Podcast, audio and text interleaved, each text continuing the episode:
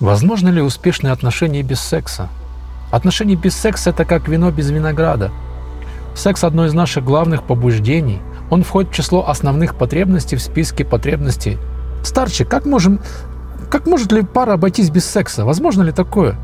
Достаточно ли любви и доверия для подтверждения долгосрочных отношений? Что произойдет с отношениями, если секс исключен, ну, например, по религиозным причинам? Есть много людей, которые считают, что секс э, не так необходим в жизни двоих, как принято считать. Возникает вопрос, действительно ли счастливые отношения могут существовать без физической сферы? Некоторые пары придают сексу слишком большое значение. Они создают миф о половом акте, который им не, удастся вопло... не удается воплотить в жизнь. И вскоре они идут к специалисту или расстаются.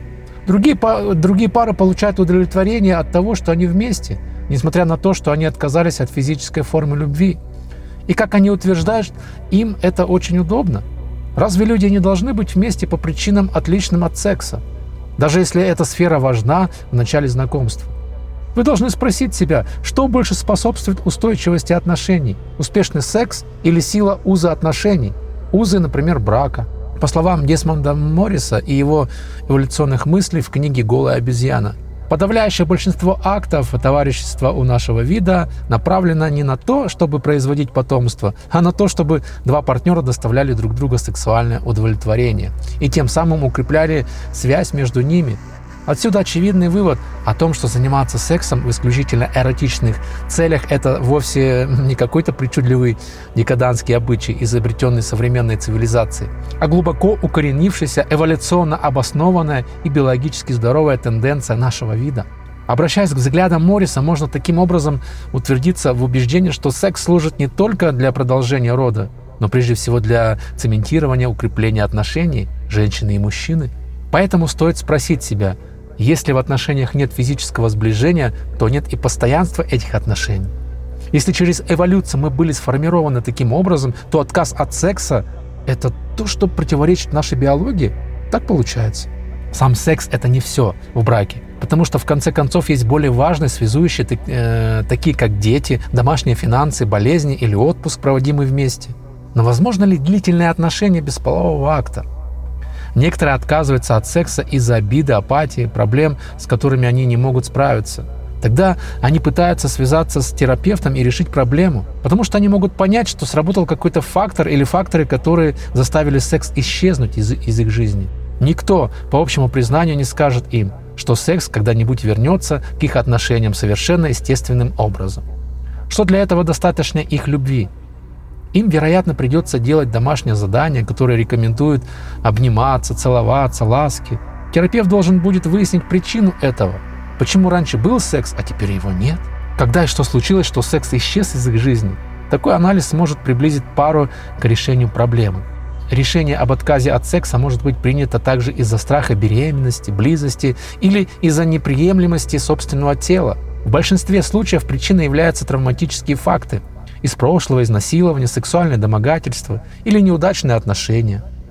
Еще одним оправданием отказа от полового акта может оказаться асексуальность, которая характеризуется отсутствием полового влечения. В ситуации, когда оба партнера придерживаются одинаковых взглядов, несексуальное воздержание или оба не имеют сексуальных потребностей, проблема кажется не такой большой. Осложнение возникает или у одного человека в отношениях есть сексуальные потребности, а у другого нет – Такие отношения имеют плохие перспективы на будущее.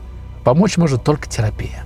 Часто асексуалы как бы из-за принуждения, из желания попробовать, из обязательства удовлетворить потребности партнера решают заняться сексом. Притворяются довольными, но могут ли такие отношения, построенные на боли и страдания, выжить? Вот вопрос-то.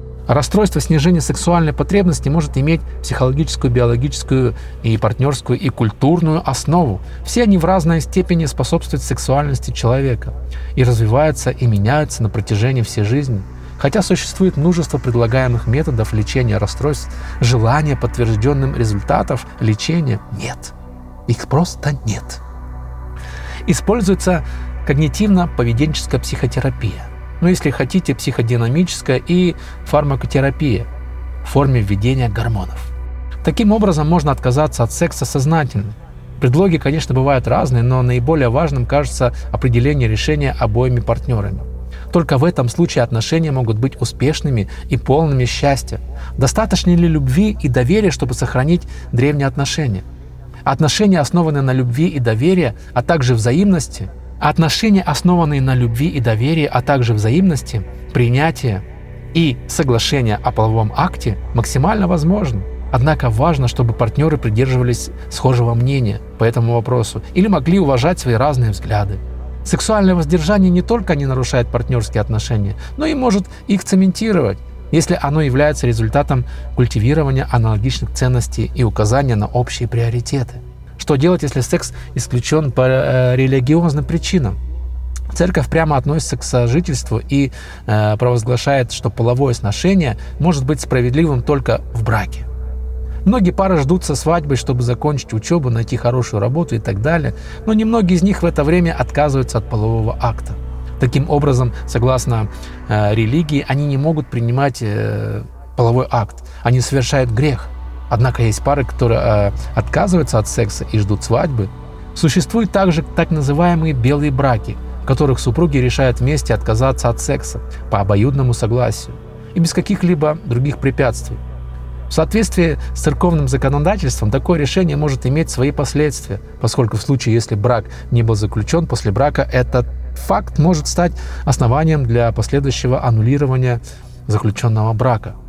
Сторонники белых браков э, в церкви подчеркивают, что сохранение сексуального воздержания подчеркивает исключительную принадлежность человека к Богу, что проистекает из веры и углубляет веру.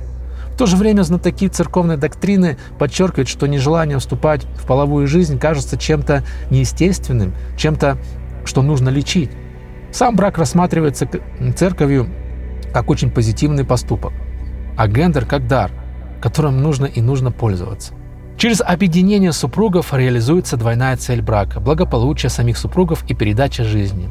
Нельзя разделять эти два значения – то есть ценность брака, не нарушая духовную жизнь супругов и не подвергая опасности благополучия брака и будущей семьи. Таким образом, супружеская любовь мужчины и женщины должна соответствовать двойному требованию – верности и Таким образом, если эти два существенных аспекта супружеских отношений Таким образом, если эти два существенных аспекта супружеских отношений сохраняются, то он полностью сохраняет свое значение взаимной и истинной любви и свое отношение к очень возвышенному признанию. Ну а я вернусь к парам, которые воздерживаются от э, добрачного секса в результате веры и к их противникам, которые, несмотря на принадлежность к церкви, не согласны с этим законом церкви. Они утверждают, что церковь хочет вызвать чувство вины у верующих, а некоторые э, пытаются вызвать это чувство вины уже у шестилетних детей. Церковь утверждает, что добрачный секс может помешать будущей совместной жизни, хотя бы потому, что молодые люди часто путают физическое увлечение с настоящей любовью. Однако, как кажется, большинство людей принимает добрачный секс, и это не является препятствием для их вступления в брак. Читая различные статьи, книги и рассказы о сексуальности, я пришел к выводу, что секс постоянно является предметом размышлений как мыслителей, философов, так и ученых. Тем не менее, все больше и больше говорят о людях, которые сознательно не хотят предпринимать этот акт. Одни считают, что отсутствие желания заниматься сексом – это дисфункция, и это расстройство нужно лечить. Другие считают, что это, если человек асексуален и ему это хорошо, то это состояние следует рассматривать как закономерность. У меня сложилось впечатление, что только точный диагноз с медицинской и психологической точки зрения может приблизить к ответу, имеем ли мы дело с расстройством, дисфункцией или непатологическим состоянием, которое является асексуальностью. Мне кажется, что э, грань между одним и другим очень тонкая, иногда трудно правильно ее диагностировать. Всем пока, берегите себя.